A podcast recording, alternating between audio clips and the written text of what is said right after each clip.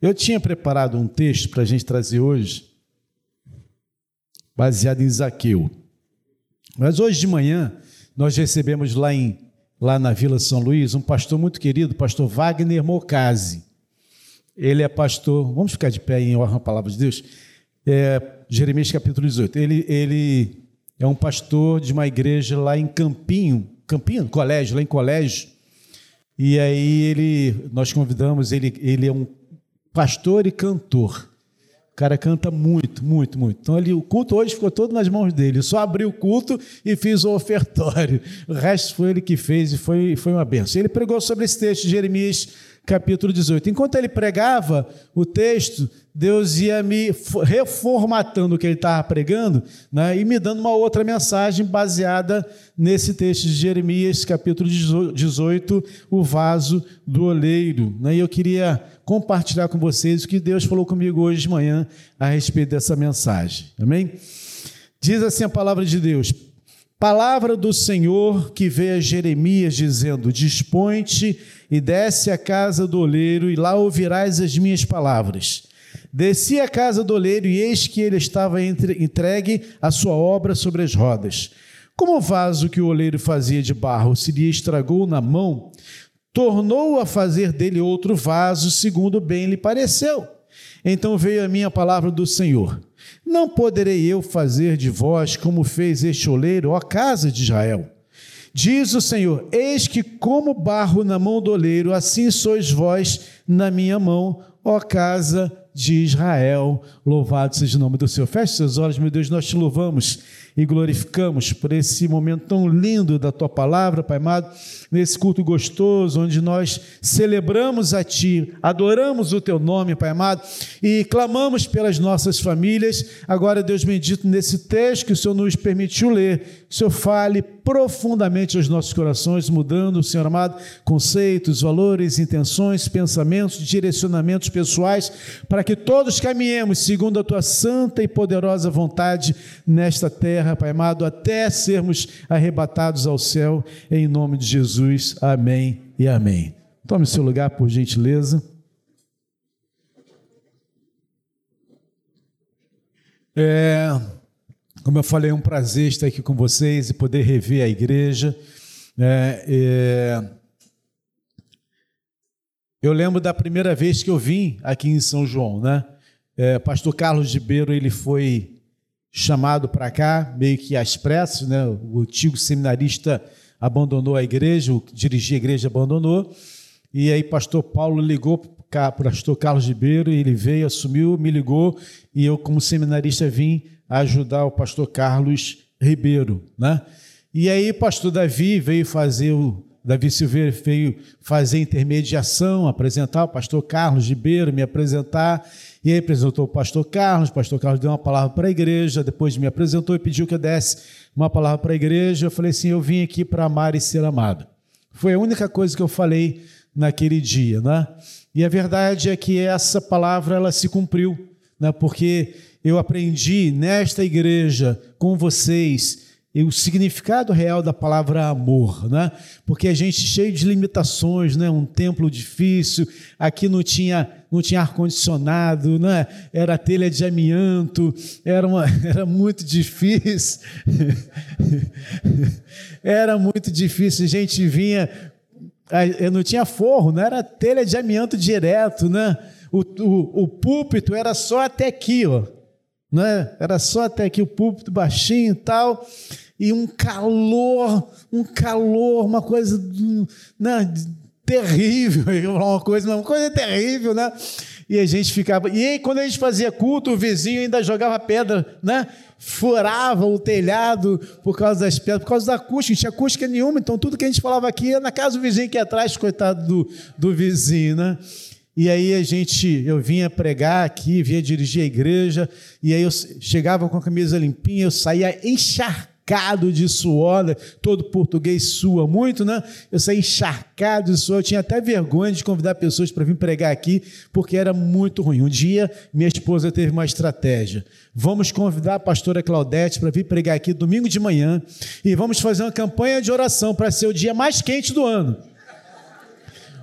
O, o, o, o Carequinha fez um púlpito de, de, de mármore, não foi? Um púlpito de mármore, está lá em cima. E aí, o dia foi o dia mais quente do ano. A Claudete botava a mão no púlpito de mármore e não conseguia, era quente. Eu sei que deu certo. No dia seguinte, no dia seguinte começaram a chegar a obra aí, botaram forro, ar-condicionado, ajeitaram as coisas, botaram um revestimento acústico aqui do lado tal, e o negócio funcionou, e assim a gente foi vivendo as lutas, os dramas, as conquistas gostosas, e fazendo esse relacionamento, essa amizade gostosa, esse carinho gostoso, que é o que vale a pena, né? Nessa terra a gente tem que fazer amigos, a gente tem que ser feliz, a gente tem que buscar o relacionamento. E, aliás, como estamos falando de família, essa é a grande questão que a gente precisa pensar. Né? Fiz muitos amigos aqui, graças a Deus, e eu tenho o privilégio de poder sempre contar com pessoas queridas aqui dessa igreja. É, algumas aqui que estão eu não conheço, graças a Deus que eu não conheço, né? significa que a igreja está crescendo cada vez mais, chegando gente nova. Eu estou vendo gente nova boa, chegando com o meu querido ali, que é o namorado da minha querida Karine, que não para de sorrir mais, sorri de orelha a orelha, tadinha da menina. Né? e é bom, tem que sorrir mesmo, faça isso mesmo, muito legal, amém? Muito bem. Este texto do vaso nas mãos do oleiro é um texto muito conhecido. Minha querida Shirley Carvalhais, não, minha querida Andréia Carvalhais, já cantou músicas falando sobre oleiro, sobre vaso, já pregou também, que ela prega também.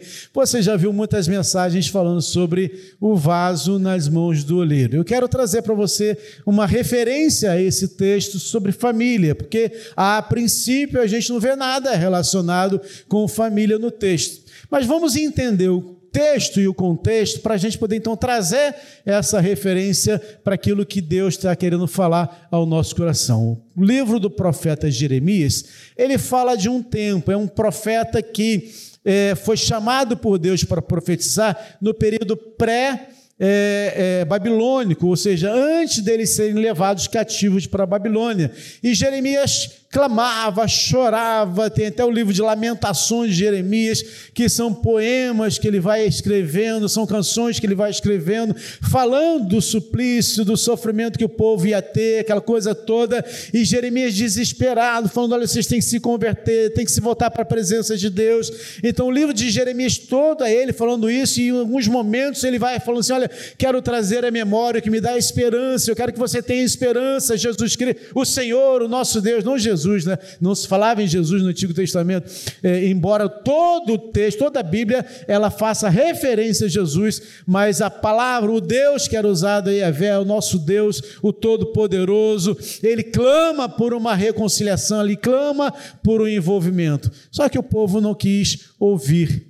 E esse texto, ele faz parte de uma das muitas palavras e profecias que Jeremias vai dando para o povo, orientando o povo, ensinando, instigando, é? sofrendo as consequências disso, porque ele foi perseguido é, pelos reis, ele foi perseguido pelo povo, mas ele continuou firme no propósito de falar a respeito daquilo que Deus estava colocando na, no coração dele. E o texto fala sobre um vaso que estava na mão do oleiro. Ele fala assim: ó, vai, desce até a casa do oleiro e olha lá o oleiro trabalhando. E ele vê o oleiro fazendo lá a obra dele, e quando ele está construindo aquele vaso, de repente o vaso estraga na mão do oleiro.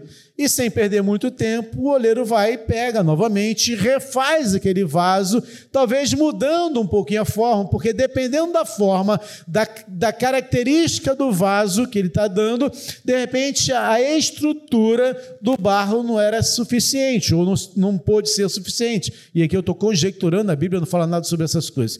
E ele vai mudar a forma do jeito que ele quiser, porque quem manda não é o vaso, quem manda é o oleiro, é ele quem dá a forma, é ele quem dirige, é ele que coordena, é ele quem determina funções em todas as coisas. Então ele vai e reformata aquele vaso segundo bem lhe pareceu. E ele traz então uma argumentação para o povo: olha, eu não posso fazer isso com vocês. Será que eu não posso ser comparado a esse oleiro que, mesmo estando com um barro apodrecido em minhas mãos, eu não posso refazer esse vaso? Então, esse é o contexto do tempo que eles estavam vivendo, da palavra de Jeremias, daquilo que ele vai trazendo para esse povo. Como a gente traz isso para a nossa realidade hoje em dia? Porque toda a mensagem, toda a palavra de Deus tem que trazer uma, uma aplicação. Qual é a aplicação desse texto para mim e para você nessa, nessa noite tão especial do dia que a gente cultua a Deus pelas nossas famílias? Né? Vamos pensar em, uma, em um questionamento primário, principal. O que me chama a atenção nesse texto, pastor é, Wagner Mocasi não falou sobre isso, mas enquanto ele estava pregando, eu estava pensando a respeito disso, é que o, o barro que estava sendo utilizado pelo, pelo oleiro tinha uma função. Mas este barro, nas mãos do oleiro, ele se estraga. Porque quando fala que é, estragou, esse verbo estragou no original é o mesmo que diz aqui no capítulo 13, quando Jeremias vai falando sobre, Deus vai falando com Jeremias sobre um cinto de linho, Deus manda Jeremias colocar um cinto de linho e ficar durante algum tempo com esse cinto, depois pegar aquele cinto e colocar entre pedras e deixar ele lá. Depois de algum tempo, Deus manda Jeremias voltar lá e pegar o linho, não é? desenterrar, no versículo 7 do capítulo 13, assim: fui ao, fui ao Eufrates, cavei e tomei o cinto do lugar onde o escondera. Eis que o cinto se tinha apodrecido e para nada prestava falando também sobre referência ao povo de Deus, como o povo estava se comportando, enfim. Mas o verbo apodrecer no original é o mesmo verbo empregado em estragou nas mãos do oleiro. Então, na verdade, o que o texto está dizendo é que aquele barro que tinha uma função, que tinha um projeto, que tinha um objetivo, de repente ele apodrece. E não apodrece em qualquer lugar apodrece nas mãos do oleiro. Se a gente vai fazer referência ao oleiro como sendo Deus, e vai fazer referência ao vaso como sendo a nossa casa, a nossa família, o barro como sendo a construção da nossa casa e a construção da nossa família, então a gente tem que pensar o seguinte: há possibilidade de a minha família, que é o barro, mesmo estando nas mãos do oleiro que é Deus, apodrecer? Há a possibilidade de a minha casa, que é conduzida segundo os princípios de Deus, que vem para a igreja, que cultua o Senhor, que ora, que canta, que louve, que o glorifica. É possível que esse barro, a minha casa em construção, ele pode apodrecer? Claro. Porque para que algo aconteça no reino de Deus, é preciso que haja um querer de Deus e um querer humano também. Porque o Deus que nós servimos, apesar de ser o Deus todo-poderoso, ele aplica o seu, o seu, a sua característica, o seu atributo da onipotência à sua vontade, em que ele diz: Olha, eu sou todo-poderoso, mas eu dou a você uma liberdade de escolher o caminho que você quer seguir. A palavra de Deus em Deuteronômio fala a respeito disso. Eis que põe diante de vocês vida e morte, bênção e maldição. Escolhe, pois, a vida para que vivos. Ou seja, Deus nos deu a capacidade de escolhermos o caminho, a conduta, a forma como nós conduzimos a nossa vida. Deus nos dá esta liberdade. Então, apesar de Ele ser todo-poderoso, no atributo da, da, da, de, do poder dele, Ele se submete ele submete a sua vontade, a minha e a sua vontade. Deus não poderia, num estalar de dedos, destruir todo mundo, recriar a humanidade e, e fazer todo mundo segui-lo, obedecê-lo e honrá-lo do jeito que ele queria. Claro que ele podia, não é? Ele pode, ele criou o ser humano, ele pode refazer todas as coisas. Há alguma coisa, por acaso, impossível para o nosso Deus? Quando a gente pensa nesse versículo, a gente pensa nas coisas boas. Mas há coisas que Deus pode fazer, como destruir tudo e recomeçar tudo de novo, resetar a humanidade. Né? Vamos fazer um boot no sistema e vamos recomeçar todo o sistema, é, mudando todos os conceitos, valores e princípios. Mas Deus não quer desse jeito. Deus nos deu um, uma capacidade de escolher. E aí é que está o problema. Porque quando a gente tem essa capacidade de escolher, a gente traz para nós uma responsabilidade que é extraordinária. Eu não sei se vocês já ouviram aquela, aquela frase é, de um grande filósofo que era o tio do Homem-Aranha, que ele falava assim: com grandes poderes vem grandes responsabilidades. Embora é, o, o, tio do Homem-Aranha não seja nenhum filósofo, mas essa frase é uma verdade. Deus nos deu o poder de escolhermos aquilo que nós vamos fazer da nossa vida. Mas atrás desse poder e essa capacidade vem uma grande responsabilidade. Porque em decorrência das nossas escolhas, nós vamos colher tudo aquilo que nós plantarmos.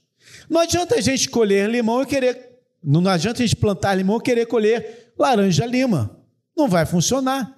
Não adianta a gente plantar ódio e querer colher amor. Não vai resolver, não vai dar. Tudo que nós plantamos, nós colhemos. Isso é chamado lei da semeadura. Em todo o universo, essa lei funciona. Newton descobre essa lei quando ele fala sobre a lei da ação e de reação. Quando diz assim: toda ação aplicada sobre um objeto tem uma reação contrária em, em, em, em, mesma intensidade, ou seja, se você empurra esse móvel, como aqui o, o, o meu querido, que eu esqueci o nome Ivan estava tentando fazer não teve força para fazer. Por quê? Porque o móvel vai empurrar contra. Ele está quietinho. Aí tu vai querer empurrar. Ele não quer sair do lugar, ele está inerte. Né? Ele foi plantado inerte. Para que haja então a movimentação, tem que ter uma força maior. E aí precisou do Marcão para ajudar a carregar esse móvel aqui. Se tivesse uma rodinha, fica mais fácil. Não tem rodinha, tem que ser dois para carregar. Então, tudo que você faz tem uma ação contrária, tem um projeto contrário, tem uma ação contrária à sua vida. Se a gente entende que a nossa vida ela está baseada em um sistema onde a própria palavra de Deus diz que há apenas dois senhores, eu tenho que entender que ou eu sirvo a um Deus vivo todo-poderoso, ou eu sirvo a Satanás. Porque a Bíblia diz que o mundo jaz no maligno. 1 João fala sobre isso. O mundo jaz no maligno. Ora, se o mundo jaz no maligno, significa dizer tudo aquilo que eu faço, que é concorde ao que o mundo pensa, concorde ao que o mundo acha, isso quer dizer que eu estou seguindo a diretriz do mundo. E quem é o senhor do mundo? Satanás. Mas quando eu trago a minha existência, o meu pensamento, a minha linha de ação baseado, norteado naquilo que a palavra de Deus diz, então eu começo a entender que eu tenho um Senhor, que é o Deus vivo todo-poderoso. E se a Bíblia diz que esses dois senhores conduzem a humanidade para dois caminhos distintos, ou seja, quando diz bênção e maldição, vida e morte, significa que o Deus que nós servimos, que é o Deus da vida, e que ele diz: Eu sou o caminho, a verdade e a vida, se eu seguir esse Jesus, então quer dizer logicamente que eu estou seguindo o caminho da vida. E se eu recuso seguir os ensinamentos de Jesus, então, logicamente, eu estou seguindo o caminho da morte, o caminho de Satanás. Aí eu posso pensar assim: ah, mas eu não quero seguir nenhum Senhor, nem outro Senhor, eu sou o Senhor de mim mesmo, eu escolho, escolho os meus próprios caminhos. E a Bíblia vai falando que há caminhos que para o homem parecem ser bons, mas ao final dá em cabo de morte. Então, a minha escolha pessoal do caminho que eu quero seguir, sem levar em conta a vontade de Deus, sem levar em conta a soberania de Deus, sem levar em conta o querer de Deus, isso é já o processo natural de vivência debaixo de um senhorio que não é de Deus, mas é de Satanás. Então, não existe maneira de eu viver este mundo guiado pela minha própria escolha, porque eu não tenho essa autonomia. Ou eu sou de Deus ou eu sou de Satanás. Ou a minha casa serve a Deus ou a minha casa serve a Satanás. Então há como esse vaso, é como há como esse barro que está sendo trabalhado, modelado, estragar, apodrecer? Ah, de que forma? Quando a gente vive o padrão desta terra. Lembra do cinto que é enterrado na, que é enterrado na terra? Não, que é enterrado. Se é enterrado já é na terra, logicamente, né? Que é enterrado. Depois de algum tempo, quando Jeremias vai buscar, o, o, o cinto já está apodrecido, era de linho. E linho na terra vai apodrecer, e apodrecido não serve para mais nada. A verdade é que hoje em dia as nossas famílias estão sendo bombardeadas, atacadas tremendamente por conceitos, por valores que são mundanos, que são pecaminosos, que não são de Deus, que não, que não são é, interessantes para uma família que quer seguir o caminho de Deus.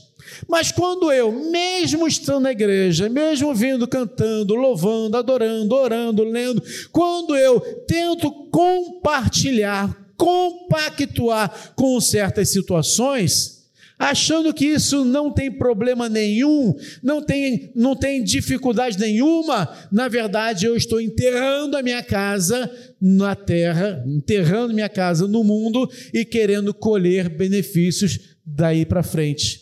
Mas não vai acontecer.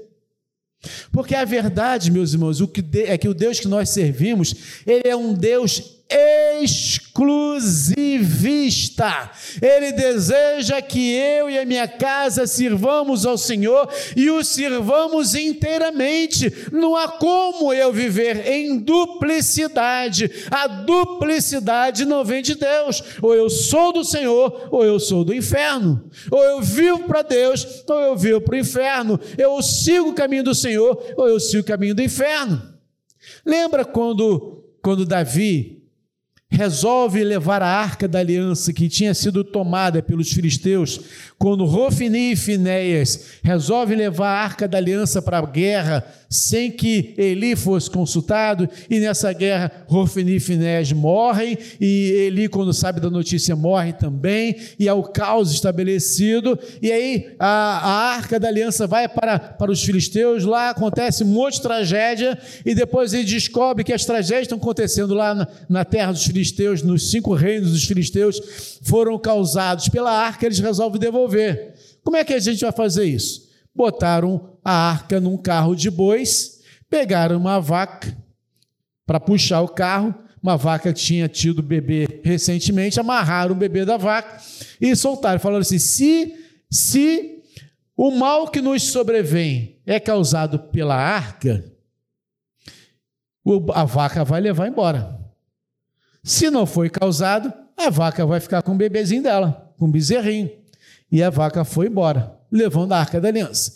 Quando Davi resolve então levar a arca novamente para Jerusalém, ele, ao invés de consultar a Deus sobre o processo como deveria conduzir a arca, ele vai e consulta os seus capitães. 1 Coríntios capítulo 13, versículo 1.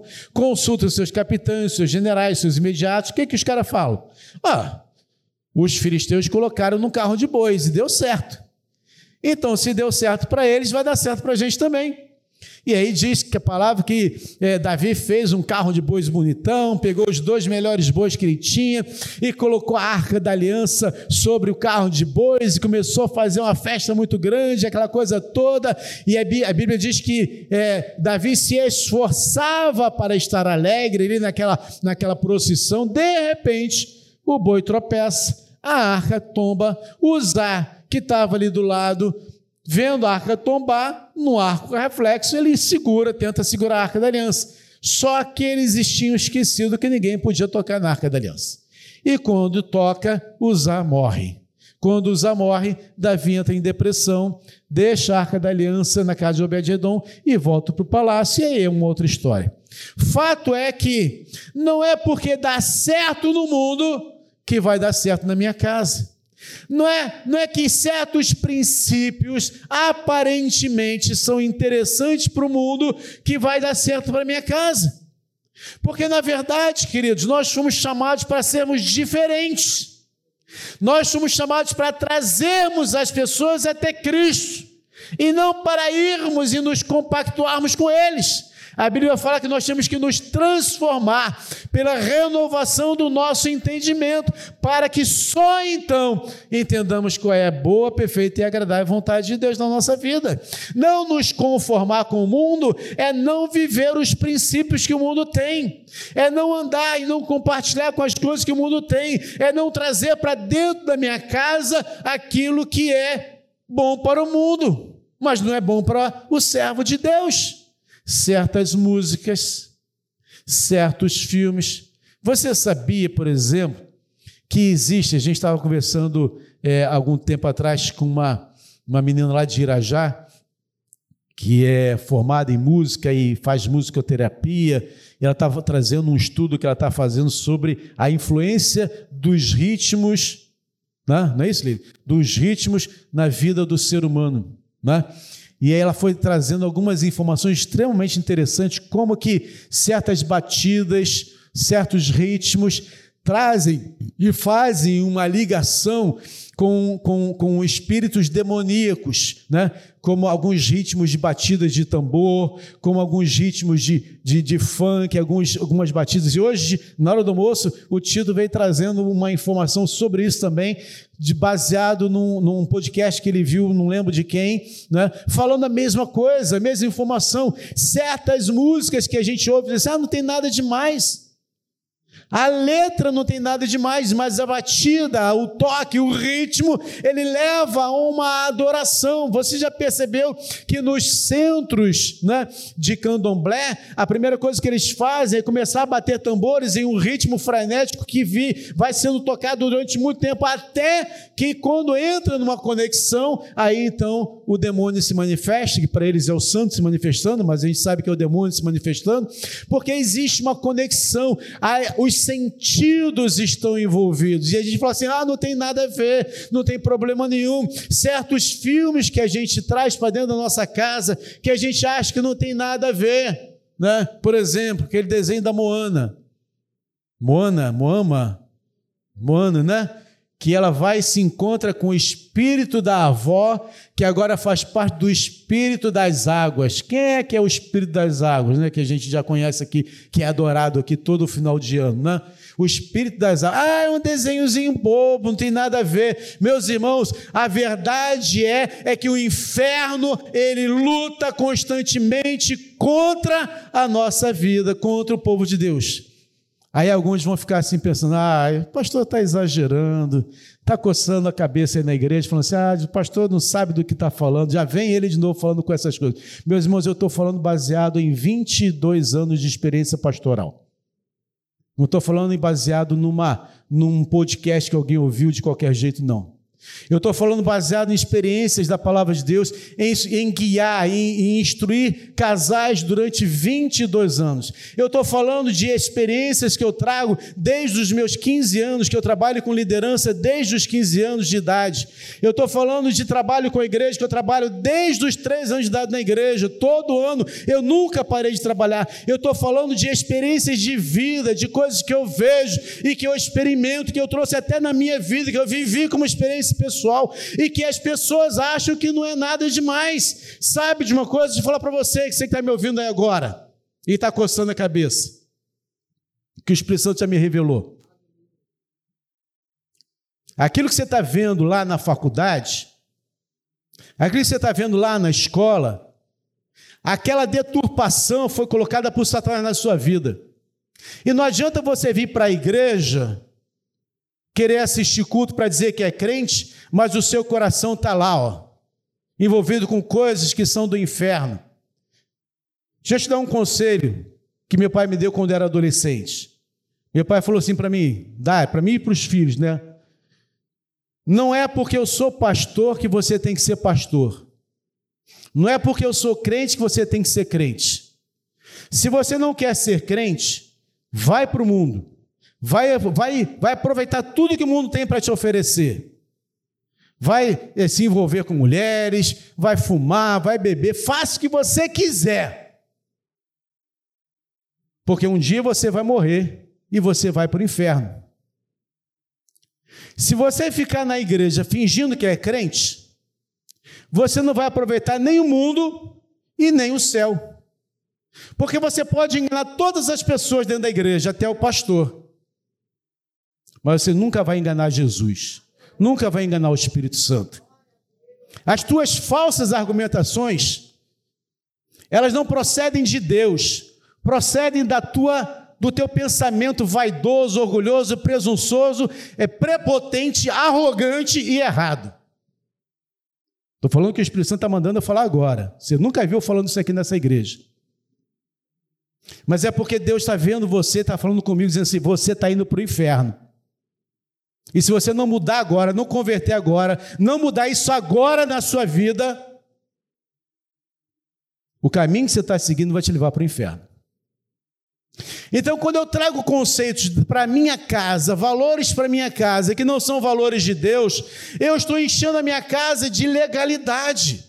Eu estou trazendo para minha casa valores que não são de Deus, eu estou abrindo portas, eu estou abrindo brechas. E saiba, meus irmãos, Satanás, ele entra por essas brechas, entra pela nossa casa e vai entrando e criando confusão, brigas, dissolução, contendas, porque esse é o modo de operação de Satanás. A Bíblia fala que Cristo veio nos dar vida e vida em abundância, mas Satanás veio para roubar, matar e destruir. A gente está vendo hoje famílias destruídas por causa da arrogância das pessoas, da prepotência, do, do modo de pensar errado, dizendo assim: não, eu sou o certo, está todo mundo errado. Eu lembro que eu li um livro uma vez, muito tempo atrás, eu era adolescente, estava aprendendo a, a me apaixonar por livros, e eu li um livro sobre um camarada que, uma ficção, né? Ele era na, na história, na ficção, ele era um, um psicólogo, e ele foi para uma cidade interior fazer uma pesquisa, ele começou a analisar as pessoas. Aí ele viu o Ivan lá na cidade e falou: Ivan não tem muito certo, não. Ivan é meio doido. Aí internou Ivan. Aí foi analisando um por um e foi internando todo mundo no hospício dele. Quando ele viu a igreja, a, a, igreja, a cidade estava vazia e só ele na cidade. Aí ele pegou, soltou todo mundo e se internou. Falou: Eu, eu que sou louco. Quando a gente acha que só a gente está certo, a gente está no caminho de perdição. Porque sabe de uma coisa, meus irmãos? Quem sabe com certeza absoluta quem nós somos é o olheiro que nos forma. Como é que um vaso se estraga? Quando a gente desiste do olheiro.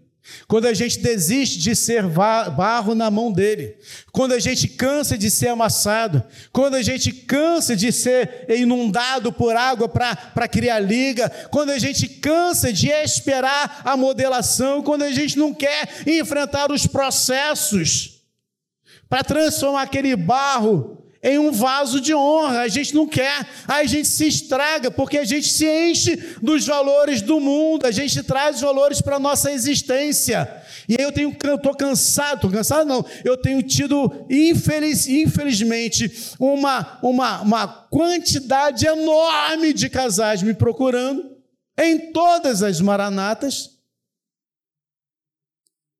com problemas gravíssimos. E aí, ponto de separação, a gente vai analisando. Vamos chegar, onde começa tudo? Onde é o início? Em não percepção dos valores reais, fundamentais, a perda dos fundamentos. Quais são os fundamentos? Só o Senhor é Deus. Não há outro Deus além dele. A minha vida está nas mãos dele. Ele é pela misericórdia dele que nós estamos vivos. Qual é o fundamento? Jesus Cristo é a nossa rocha, firme e inabalável. Se eu não estiver alicerçado nesta rocha, eu vou sucumbir. Quais são os fundamentos? Jesus Cristo veio para este mundo para nos dar vida, ele morreu a nossa morte para que nós pudéssemos viver a sua vida. Isso é fundamento. Nós estamos querendo viver uma pós-modernidade que é que é cheia de tecnologia, mas longe de Deus. Não tenho nada contra a tecnologia, sou fascinado pela tecnologia. Mas a tecnologia está nos afastando de Deus. A gente não tem tempo mais para ver nada, para estudar nada, para buscar nada, porque a gente tem que ter tempo para ver Facebook, é, é, Instagram, é, Twitter. O Twitter virou o antro do inferno. Na verdade, não tem censura no Twitter. Você pode se você quiser. Aí sabe o que a gente vai descobrindo? Jovens e adolescentes das nossas igrejas que mudam o nome e vão lá botar, postar as coisas. Só que a gente vai o Espírito Santo vai mostrando, a gente vai descobrindo. Um vai revelando aqui, outro fala ali, a gente vai vendo, vai procurando as referências, vai achando o nome das pessoas e a gente vê as postagens dos jovens bebendo cerveja, se prostituindo, fotos seminus no Twitter. E você acha que está aí, ó, achando que está tudo bem, caminho largo para o inferno. Então, quando a gente fala de família saudável, a gente pensa numa família que é estruturada. Por quem? Por Deus, porque não existe família saudável que não seja estruturada pelo Todo-Poderoso. Meus irmãos, entenda: o projeto de Deus é que a sua casa seja um lar feliz. O projeto de Deus, que a sua vida seja uma vida feliz. Deus planejou tudo para que você fosse feliz. Pensa bem. Deus cria o homem e a mulher. Coloca-os aonde? Jardim do Éden. Qual era o problema que tinha no Jardim do Éden? Nada.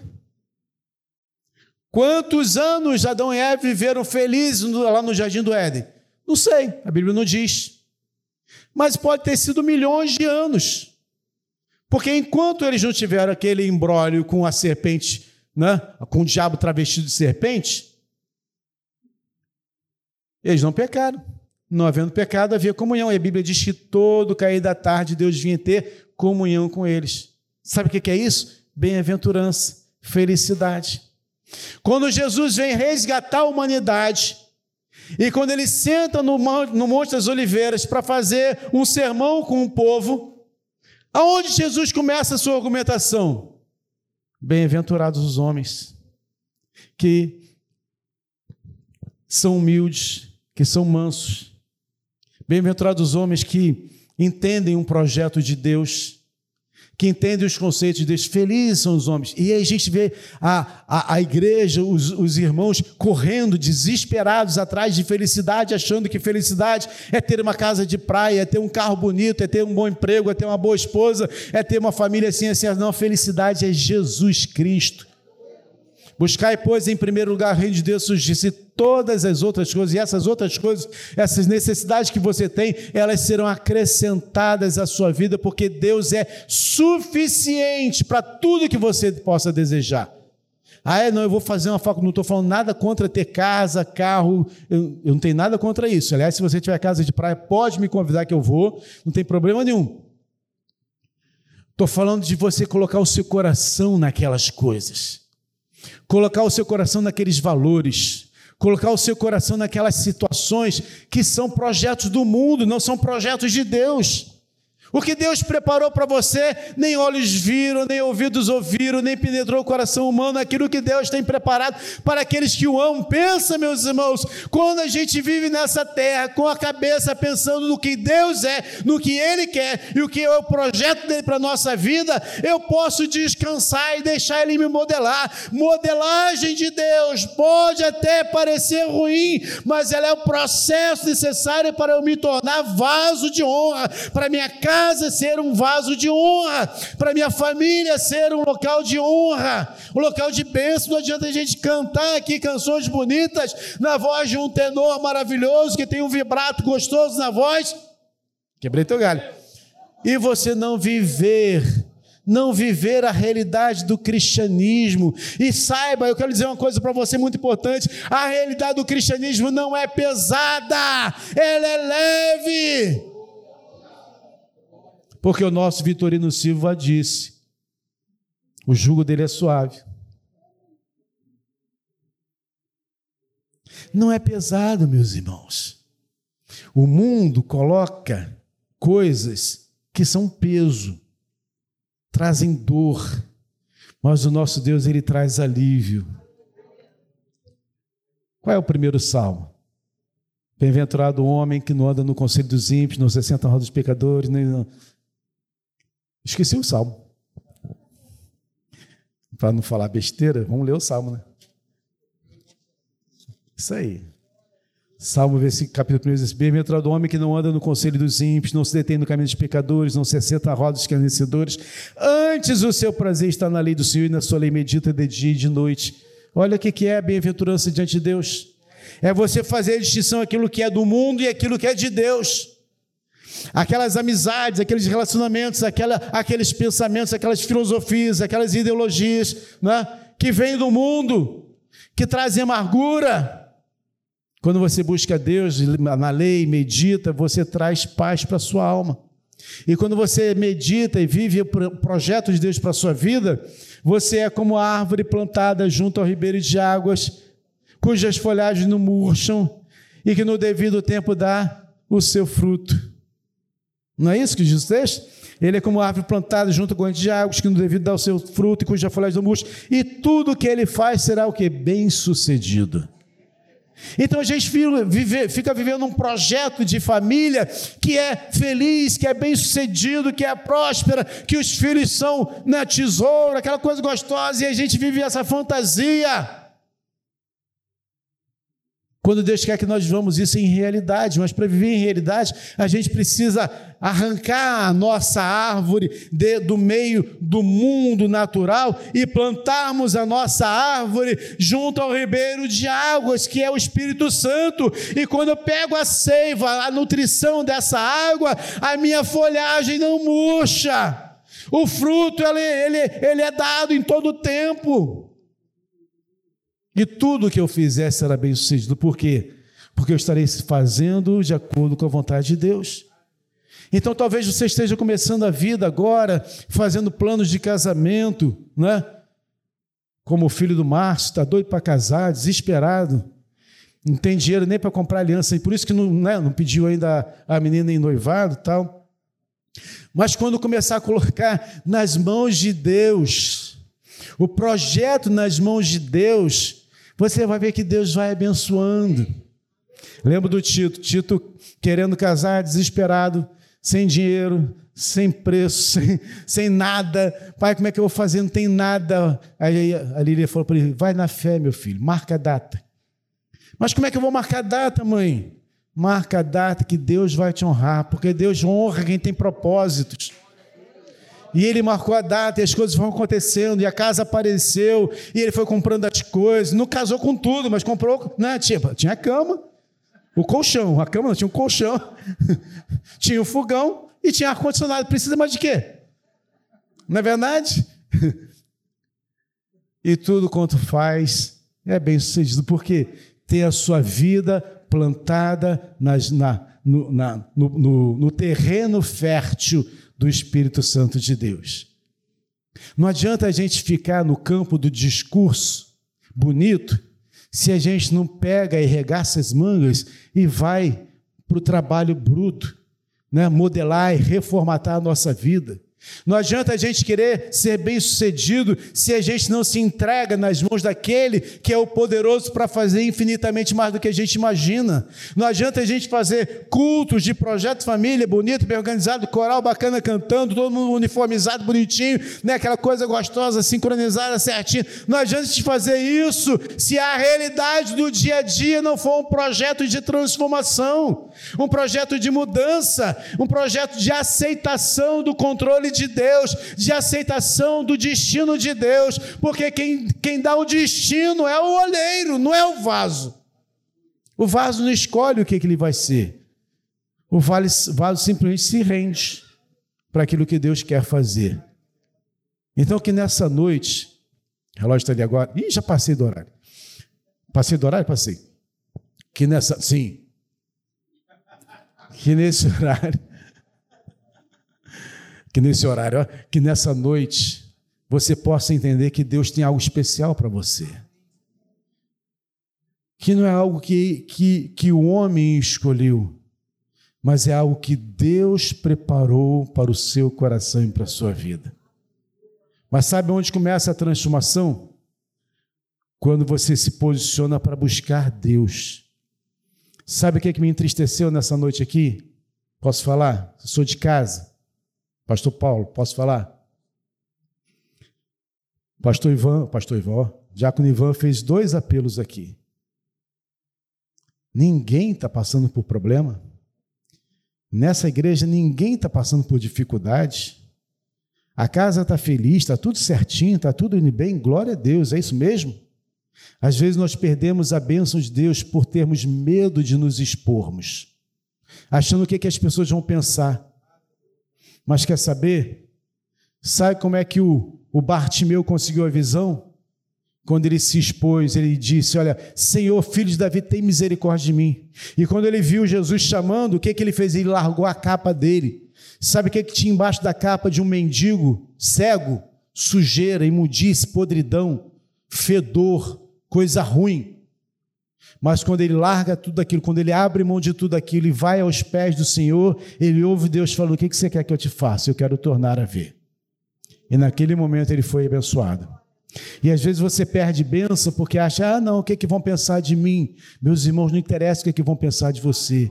O que interessa é que Deus quer fazer com você. Mas pensa bem: o povo de Deus, para atravessar o Mar Vermelho, teve que tocar no mar. O povo de Deus, para atravessar o Rio Jordão, teve que pisar no rio. Deus espera um processo seu, uma atitude sua, porque Ele vai respeitar a sua vontade. Enquanto você não decidir, Deus não faz. Mas quando você der o primeiro passo, quando você marcar a data do casamento, quando você fizer o primeiro projeto, quando você vier aqui na frente colocando a sua vida diante de Deus, com toda humildade, você vai ver que Deus vai te honrar, porque Deus não despreza um coração quebrantado. E Deus quer mudar a sua história hoje, nessa noite. Deus quer mudar o seu processo de vida hoje, nessa noite. Então esquece relógio, em nome de Jesus.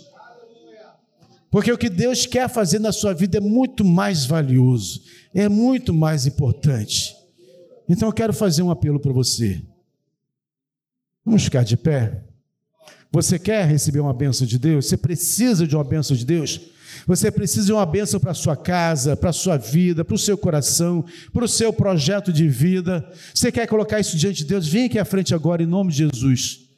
Sinta-se desafiado, sim, pelo Espírito Santo, mas venha, venha com coragem, venha com determinação. Não importa o que as pessoas falem, pensam, o que importa é o que Deus vê no seu coração, na sua vida. E o projeto de Deus começa com um ato de fé, com a fé que você tem em Jesus Cristo, porque é isso que Deus quer ver em você: determinação, posicionamento, empenho, direção do Espírito Santo de Deus, em nome de Jesus. Nós vamos orar.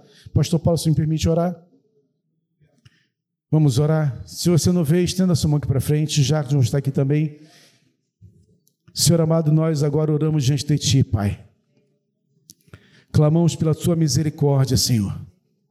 Às vezes as mensagens não são engraçadas, mas elas são vivas. E elas são importantes porque elas tocam no nosso coração e mudam a nossa história. Por isso, meu Deus, em nome de Jesus, Enche agora cada vida, cada coração com a sua presença, Senhor. Enche agora, Pai bendito, a nossa vida com o teu agir, Senhor, em nome de Jesus. Tu és o oleiro, nós somos apenas os vasos, está apenas o barro, um projeto de vaso, Senhor amado, em nome de Jesus. Há casais aqui que precisam de uma bênção, uma transformação. Há filhos que precisam ser moldados, Pai amado, mudados, transformados. A sua mente precisa ser reformatada, zerada, retransformada. Em nome de Jesus, Pai amado. Há vidas aqui que não, pais aqui que não têm relacionamentos com seus filhos. Deus, em nome de Jesus, há projetos que estão no teu coração para cada um deles, Pai. Em nome de Jesus, que a partir desse passo de fé, em nome de Jesus, numa visão, numa visão profética, nós profetizamos vida, nós profetizamos cura, nós profetizamos libertação, nós profetizamos salvação, nós profetizamos relacionamento restaurado, nós profetizamos poder do Teu Espírito Santo para transformação de mentes e corações. Nós profetizamos sobre essas casas para que literalmente, verdadeiramente, cada casa seja um lar um projeto do Senhor, um local de bênção, um local de, de harmonia, um local de paz. Que o Senhor abençoe os teus filhos nessa noite, em nome de Jesus. Amém.